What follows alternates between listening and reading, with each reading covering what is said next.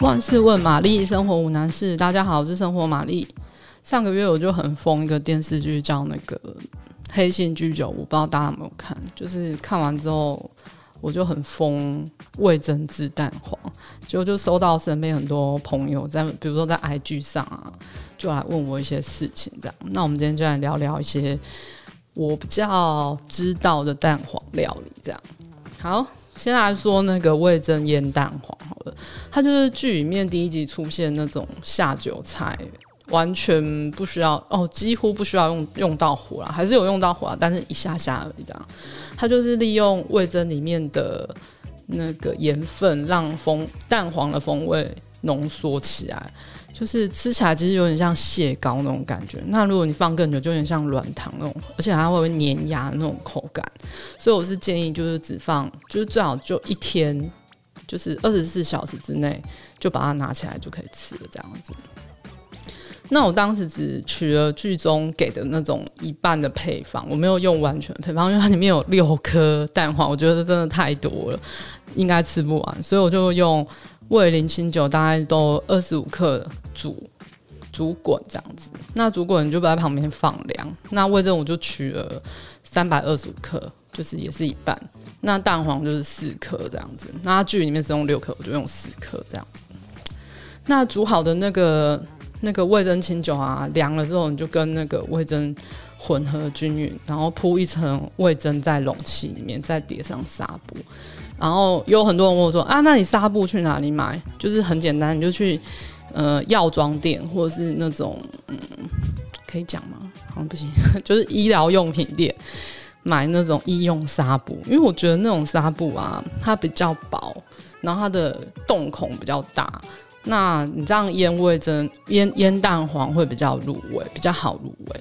那再来就是你铺好那些味噌在那个容器里面之后，然后叠上纱布之后，接下来就是用汤匙做那个味噌床，就压一个凹槽，那个凹槽就是要放蛋黄的，所以我会建议就是盒子里面那个味噌最好是比上面的味噌再厚。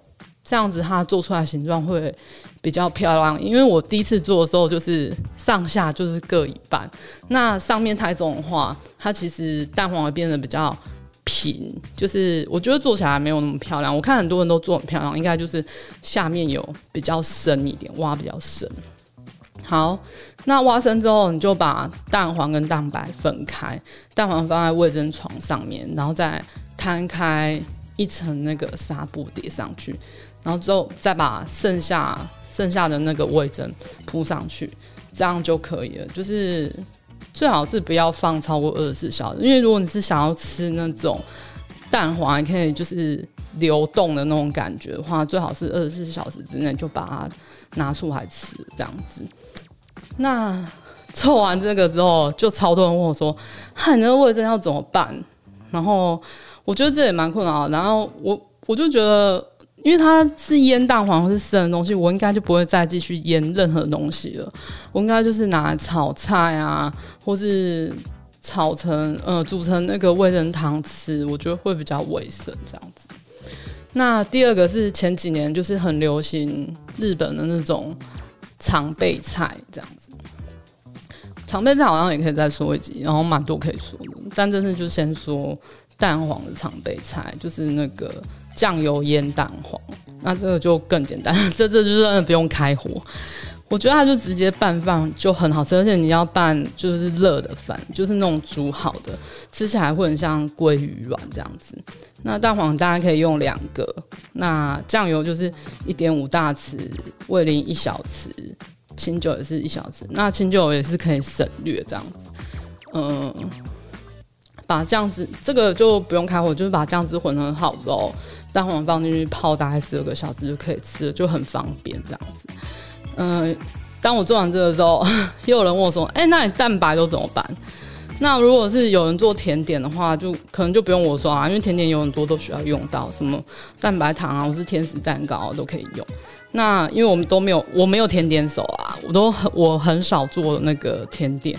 我通常就是会再打一颗完整的蛋，就是有蛋白跟蛋黄，把它做成蛋卷，把它吃掉。那那个蛋蛋卷就不会很黄，就是有点白这样子。我觉得这样是最简单的。大概就是这样。如果你喜欢今天的内容，欢迎订阅、按赞五颗星。还是有什么生活上的疑难杂症要请玛丽解决，也欢迎留言让我知道哦。拜。